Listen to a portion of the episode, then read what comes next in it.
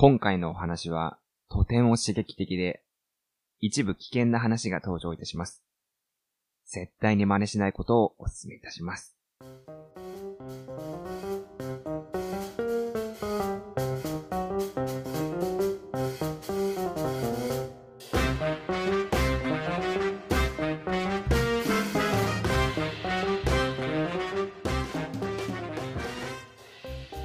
皆さん、お帰りなさい。やらかしラジオ、カシタでございます。いやー、皆さん、最近いかがでしょうか？ということで、今週は、久しぶりな感じの通常回になっております。ただですね、今回するお話は、多分過去一やらかした出来事が、と思っておりまして、更新し続けるあたり、あまり嬉しくない状況であります。はい。そのお話はちょっと後半お話ししたいと思います。まず最初にですね、今週のえ、私がやらかした、まあ、小さな、まあ、通常レベルのお話でいくと、通勤についてのお話になります。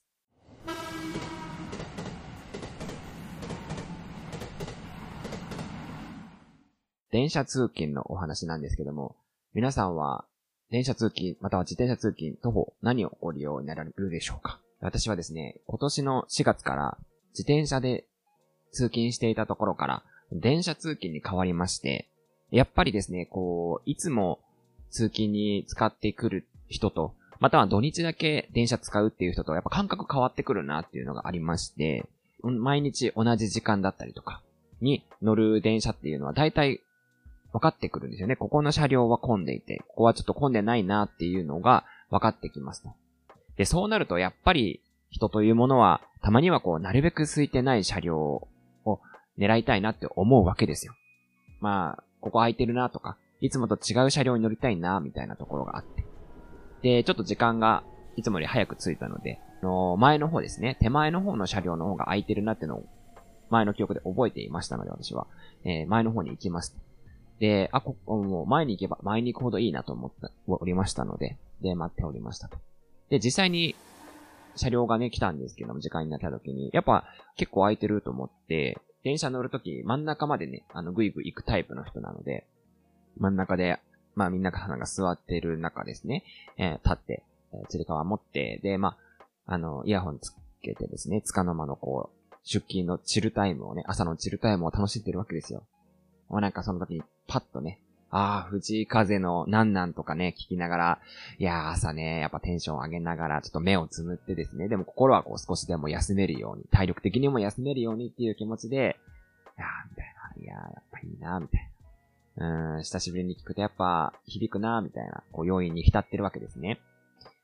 で、こう、だんだん、こう、サビで盛り上がってくるわけですよ。な、な、な、みたいな感じで、パってこう、その、な、なんでテンション上がって、パッと目を見開いた時に、あの、目の前にある、ある言葉が書いてあって、私はそれを見つけて驚愕しました。その言葉、何かっていうと、女性専用車両って書いてあったんです。え？で、時が止まるわけですね。え？みたいな。え、ここって女性専用車両なの？みたいな。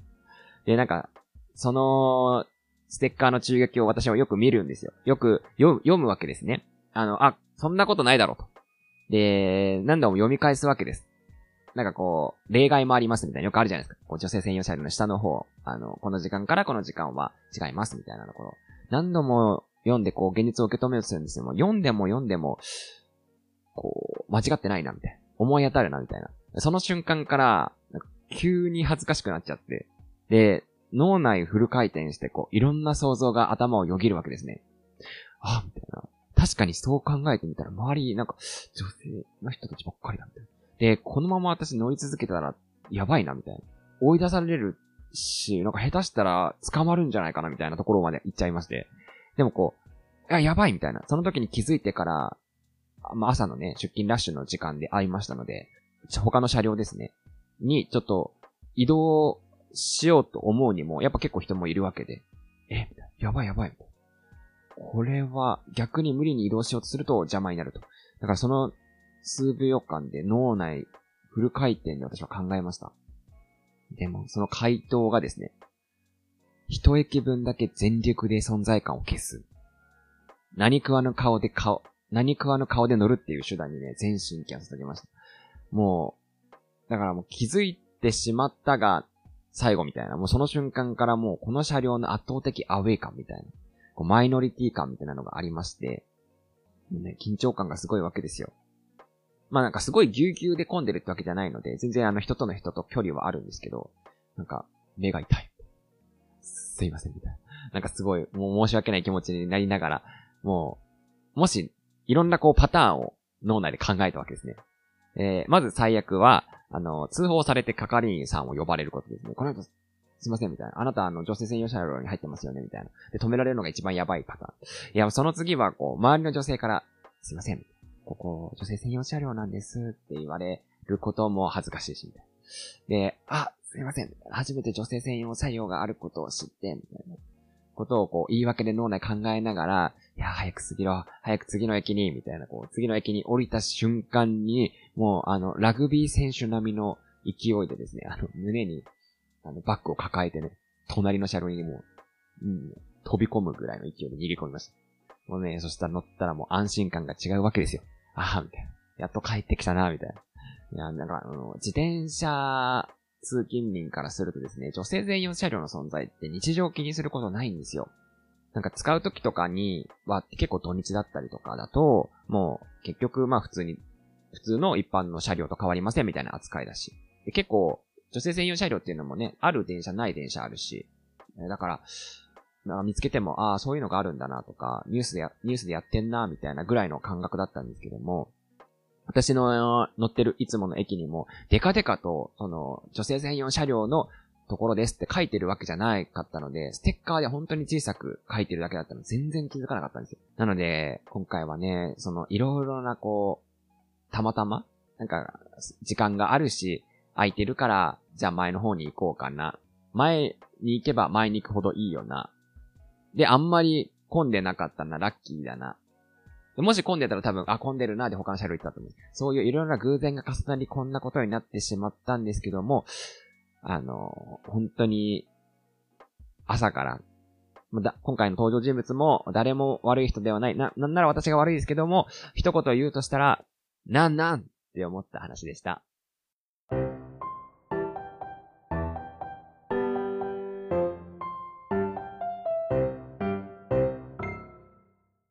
かしラジオ。いやー、今思い出しても、っていうか、思い出しながら話しても恥ずかしい話だなんて。ね、全然こう、電波に乗せて届けていい話ではないなっていうことを思いながら、それをね、さらにこういうやらかしてしまったエピソードがございまして、うん、なんかね、先ほどの冒頭にも、今までの市場を超えるっていう話があったんですけども、まあ、それは何かっていうと、スマホが熱いっていうところから始まるわけですね。うん。ま、今回の話、私の今、いつも使ってるスマホがめちゃめちゃ熱くなっちゃったりしてるんですよ。ま、これはなんかあの、スマホ業界の流行とかの話じゃなくてね、私が使ってるスマホが物理的に熱いっていう話なんですけども、ポケットからでもわかるような熱さだと。なんか冬だったら、ちょっとした北海道みたいな機能がついてるんじゃないかぐらいの感じで、常にちょっと熱い。ありがたい機能なんですよ。冬だったらね。あ、寒いな、手元寒いなって温められるみたいな。だけど、電池の減りがね、すんごい激しくて、朝充電満タンで出勤しても、1時間ちょっと携帯いじったりとかしてるだけで70%になるんですね。しかもこの動画とか見てるわけじゃなくて、ポッドキャスト聞いてるだけなの。あれですね。RPG の毒効果ぐらいじわりじわりと減っていきます。トゥルルトゥルルル。これはやばいなって思って、で、こういう時っていうのはやはり初動の速さみたいなのが大切だなって思ったわけですよ。やっぱその1時間ですら30%減るっていう状況はその限られたそのバッテリーの使用時間の中でもうすぐ私はその電車に乗りながらですね、アマゾンでバッテリーを買いまして、そうそうそう、取り替え、バッテリー交換やりたいなと思って、うん、買いましたと。で、バッテリーについてなんですけど、私は iPhone まだ使ったことなくて、フワちゃんの CM でおなじみの Google Pixel の6かなの介護官の5を使ってるんですけど、まあ、すごいマイナーなスマホなわけですよ、今だと。持ってる人私以外も見たことないです、今まで。だから、バッテリーを探しても、全然こう、該当する商品はあるんですけど、レビューのない明らかなこう、不自然な日本語の説明文しかないんですよ。金額もなんか300円ぐらいしか違うけど、中身の内容物はあんまり違いなかったりとか、これがあれば完璧です。みたいな。これがあれば完璧なスマホ交換ができできるです、みたいな、なんか 片言の、なんかね、やつ。明らかに文字変換がおかしいみたいなやつなんですけど、いやめちゃめちゃリスキーだなって思いながらも、でも今月ですね、あの、別件で結構出費が多くて、パソコンをね、別日で、別で買ったりとか、あとはなんか、また、二桁台のね、あの、買い物をしてしまったりとか。で、気前よくですね、また、じゃあ、減りが早いから新しいスマホ買うかっていうほどスマホが別に不便してるかって言ったらバッテリーぐらいだったし、私もよくね、やっぱ分割払い嫌いな人間なので、一括でボーンって買いたいタイプなので、うん、なので、特に格安シム使ってるからサポートもあるわけじゃないと。なら、こう、自分のことは自分でやれ、みたいなところでバッテリー交換をすることにしました。で、こちらはですね、以前も私が、まあ、数年前ですね、一度、そのバッテリー交換を経験してるので、まあ、経験歴というか、まあ、言うなればスマホの手術歴と言ってもいいんですかね。あるので、まあ、こういう感じでやればいいのかなっていうのは分かってましたし、まあ、サイトもあったので、あとは商品が来たらやるだけかな、みたいなところで。しかしですね、失敗すると、スマホって皆さん、結構大変じゃないですか。スマホがなくしちゃったとか、スマホがつかないだけでこう日常生活の支障というか、ないことはありえないぐらいの今のね、日常のこう、親和性というか、なんか必需品感があると思うんですけどもね、何もこう連絡が取れなくなるとか、っていうのがやっぱ怖いなっていうのを思いつつも、で、まあバッテリー、そんなことを思いながらバッテリー来まして、で、夜の時間に実際にね、交換してるサイトの方を見ながら変えていくことになりました。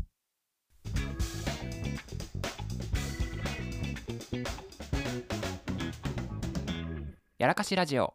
ここを外して、ここにこれを外して、みたいな感じで結構順調に進んでいくわけですね。で、なんか、ああ、みたいな。昔に比べて、ちょっと、スマホの構造複雑になってるけど、何事もなくなんか変えられそうだな、みたいなことを思いながらね。まあ今回は、まあバッテリー交換した話でも、やらかしラジオでしようかな、とか思いながら、まあでもラジオのネタにもならないかもな、みたいなことを思いながらですね、バッテリー実際に外すところですね。あの、全部他の機器の器具とかを外して、バッテリーを外すところまで行きました。で、やっぱり、ちょっとね、あの、公式の抵抗なのか、やっぱ乗り付けが結構強くなってるわけですね。うん。さすが公式のバッテリーと。簡単には外させないぞと。非公式な交換はさせないぞという意識があるんだなってことを思いながら、公式バーサス Google 使用歴7年のね、あの、私、プロ Googler の攻防戦が始まるわけですよ。えとか言って。で、ちょっとこうね、手こずりながらも横目でワンピースを見ながらですね、苦戦する、こう、夜10時です。みたいな。で、結構強めなので、なんか、結構スマホが壊れないように、周りの部品を壊れないように意識しながらこうやってこう力入れて、テコの原理とかをやって書いてた時に、明らかにやばい音がスマホから聞こえてくるんですよ。シューみたいな。ええ、なになになに？って思った数秒からもう、事件が起こったんです。ジュジュジュジュジュみたいな音になって、もうそこから予想だにしない展開になります。そうです。スマホのバッテリーが発火します。ボやばいやばいやばいやばいみたいな。もうそこから、あの、皆さんあのバッテリーの発火って見たことありますかあの、たまにニュースであると思うんですけど、あんまり見たことない人とか見ると思うんですけど、もう結構がっつり燃えるんですよ。もう花火の、あの、燃え始めですね。よくある。で、燃え方は、もう下手な着火剤より全然火力あるんですよ。花火のつき方も、ただのあの手持ち花火のレベルじゃなくて、も手に、なんですか、こう地面に置いて、噴射型の置いてある花火くらいの燃え方なんですよ。ボーみたいな。やばいやばいやばいみたいな。もう、最高潮の燃え広がり、燃え広がりっていうか、もうあの、わーって燃えちゃって、でも、部屋中煙たくなる、煙たくなるし、で、なんか火を消さなきゃいけないし、みたいな。もう、てんやわんやぐらいの夜の11時になっちゃって、やばいやばいやばいと。で、エアコンをつけて、うちわで仰いで、みたいな。換気扇をつけて、みたいな。もう、とにかくもう、放置機だけはつけちゃいけない。ならないように、周りに迷惑かかるから、みたいなところで。もう、ここ数年で一番の運動量で、動け動けと。もう、限界を超えろ、みたいなところで。で、皆さんこれだけは絶対にししなくていい経験なので、本当に参考にはならないと思うんですけど、もうこれからの話をしていきますね。で、もう、まず燃えたら何よりも、あの、消火活動を徹底してください。もう、本当に火力が強すぎるので、スマホよりも、まあ、の、自分のスマホど大丈夫とかよりも、まずもうバッテリーの消火活動を迷いなくやってください。もう、やばいやばいって言った時点、燃え始めた時点でもあなたのスマホは助かりません。その後はもうすぐ窓を開けて換気を徹底してください。もう何より放置器が鳴ると、周りに迷惑かけても、第2の、あのー、ね、やらかしになってしまうので、もう換気換気と。もうてんやわんやで動かしまくって、大ごとにはならなかったんですけど。はい。なんか本当に全部消化し終わって、あの、掃除している時にですね、なんか本当に、自分何してんだろうって思いましたね。うん、わざわざバッテリー3000円払って買って、で、1時間かけてスマホ分解して、自分の使ってたメインのスマホを燃やしてぼや騒ぎって、もう凹む要素しかないんですけど。なんかでも、換気のぼや騒ぎでアドレナリンがドバドバ出てるので、なんかその時のテンションとしてはよくわからないものになってましたね。うん。だからもう気持ちがもうゼロみたいな。もう状態無みたいな状態でしたね。なんかその中で、スマホが燃えて何より心配したのが、まあもうなんか多分無理だな。もう、もう復活することは無理なんだな、みたいなことは思ってたんですけど、やっぱ LINE の棺をしてなかったんですよ。今思うと、やっぱ皆さん今のご時世 LINE という連絡手段なくなると結構やばいなって思いませんか？仲いい人ですらこう電話番号の交換すらしてなかったりとか。だから、もしこう開けなかったら消息不明になっちゃうな、みたいな。連絡もプツンと取れなくなったらやばいな、みたいなのを思いながら、私も昔ですね、5年前とかで、海で釣りして、スマホが水没したことがあったんですよ。ポケットに入れたまま釣りしてたら、あの、水でこう水没しちゃって。で、LINE 引き継ぎをしていないまま終わったので、まあ、一から作らないといけなくなって、またアカウントがこう、消、消息不明になることがあったんですよね、過去。だから今回一番それが心配で、結構、それがもう凹みの大要因と言っては過言ではないって感じだったんですけど、ダメ元で、あの、昔使ってたスマホにすぐ差し替えて SIM を。で、LINE を開けたら、なんとか引き継がれていて、いや、なんか、それだけでもめちゃめちゃ嬉しかったなって思いましたし、なんなら一番ほっとしたかもしれないなって思いました。なんか、今までのスマホも皆さんやっぱバックアップ大事ですよ、本当に。あの、過去1年私がいろいろな写真を撮ってきたやつ、バックアップ撮ってなかったので全部消えちゃったんですけど、もうね、何よりも思い出もプライスレスですけど、つながりもプライスレスですから。まさかね、コンテンツ出してる側からすると、いつかは炎上経験みたいなね、SNS とかでよく言うじゃないですか。炎上みたいな。が一般的な考え方から逸脱してるみたいなところがあると思うんですけどね。まさか、その前には物理的に炎上することになるなんて思わなかったなっていうのを思いまして。ですので皆さん、私から一つもし今回の経験を通して言えるとしたら、スマホが燃えても大丈夫です。っていうところです。もう、お焚き上げだと思ってください。なんとかなります。もう、つながりさえあれば、もう LINE さえあれば、なんとか大丈夫、プライスレスですので、日常でね、こういう出来事あってよかったかって言われたら絶対燃えないに越したことはないんですけども、日常でいろいろな凹むことだったりとか、落ち込むこととかもあると思うんですけども、もう本当に何も、何に全てが嫌になったら、自分のスマホを燃やして、また一から新規一点頑張りましょうって、自分の中でこう言いくるめて、眠りにつこうとした深夜0時の出来事でございました。なんなん？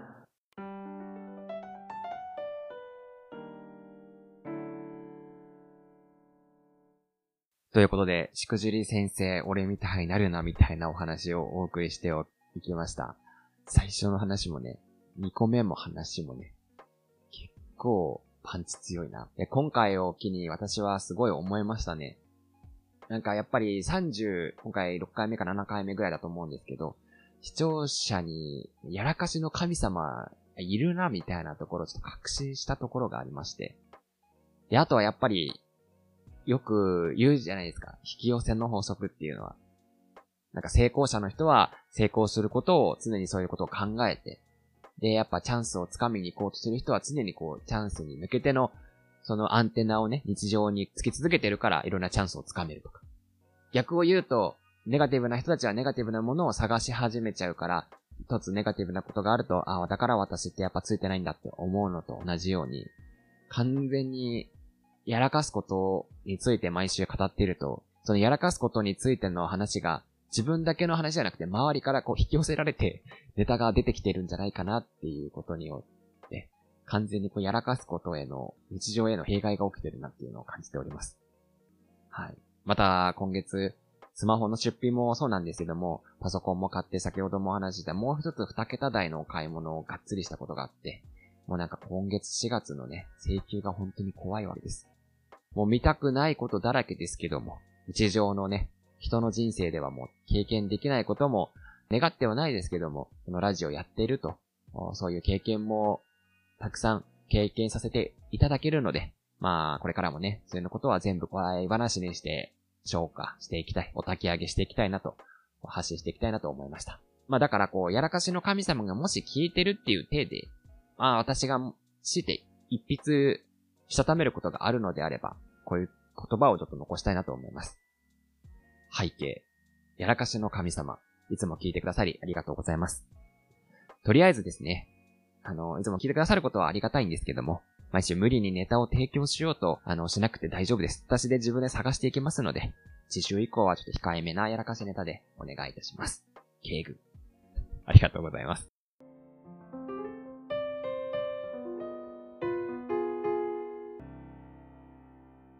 いつもの読ませていただきます。やらかしラジオは、ツイッターやっておりまして、ひなかな、やらかし、カタカナ、ラジオでフォローお願いいたします。また、ハッシュタグ、やらかしラジオで感想ツイートもどしどし募集しております。Gmail では、yarakachiradio、アットマーク、gmail.com、やらかしラジオ、gmail.com でお待ちしております。はい。あの、トークテーマいつも紹介してるんですけども、来週はしっかりとちゃんと前回のトークテーマお話ししていきますので、そちらもぜひ聞いていただければと思います。ということで、今週も聞いていただけましてありがとうございます。人によっては、もう引き笑い、苦笑い状態になってしまうんですけれども、私のラジオの都合上、もうこれは人の不幸話は蜜の味という言葉がございますけれども、盛大に笑っていただけた方が、あの、私としても素晴らしいネタになると思いますので、例えばですね、周りにあまり話すことがないとは思うんですけど、最近の話でね、私の友達の友達が、なんかスマホ燃えたらしいよ。物理的に、みたいな。だからバッテリー交換やめた方がいいよとかね。なんかそういうネタの小話とか、どうかの外食行った時の料理が出てくるまでのちょうどいい尺の時間とかに、ぜひね、話してもらえたらと思っております。はい。ということで、今週も皆さん聞いていただきましてありがとうございました。来週もまた頑張りましょう。それでは皆さん、いってらっしゃい。